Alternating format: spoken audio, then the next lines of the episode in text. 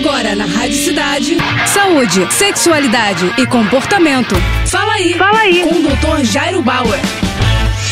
Oferecimento Prudence a maior linha de preservativos do Brasil. E olha só a dúvida da Diana. Doutor, usei o vibrador de uma outra pessoa. Corro o risco de engravidar? Ele estava lavado, sem sinal de secreção e eu ainda enrolei em uma toalha. Olha só, Diana, vamos facilitar as coisas. Por que, que você precisa usar o vibrador de uma outra pessoa? Que tal ter o seu próprio vibrador? Não é melhor? Você falou que estava lavadinho, não tinha nenhum sinal de secreção e isso, obviamente, te protege. Agora a gente sabe que toda vez que você compartilha um objeto objeto de uso íntimo, como um vibrador, eventualmente, se sobrou algum microorganismo, um fungo, uma bactéria, um vírus, eventualmente você pode entrar em contato com esse microorganismo e, por exemplo, pegar uma IST, uma infecção sexualmente transmissível. Por isso que a gente recomenda é que quando as pessoas compartilham vibradores, embora eu já contei para você, o ideal seria não compartilhar, que você coloque uma camisinha, um preservativo em cima desse vibrador para que você não tenha contato direto com ele. A questão da toalha, a toalha em si, ela também pode ter eventualmente aí um fungo, uma bactéria tal, e isso aumenta o teu risco de infecção vaginal ou de infecção urinária. Eu recomendaria que você comprasse o seu vibrador ou, se você for compartilhar, lavar ele direitinho e colocar uma camisinha em cima dele, tá bom? Essa é a melhor estratégia. Boa sorte. Tá com alguma dúvida? Então escreve pro nosso Instagram, arroba Jairo Bauer Oficial, ou ainda pro nosso site, doutorjairo.com.br. É isso aí.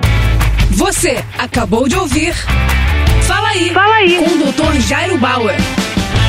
Oferecimento Prudence, a maior linha de preservativos do Brasil. É, primeiro Prudence, depois vale tudo. Vale de lado de costas, com a ex, com o ex ou com quem você gosta. Primeiro Prudence, depois vale o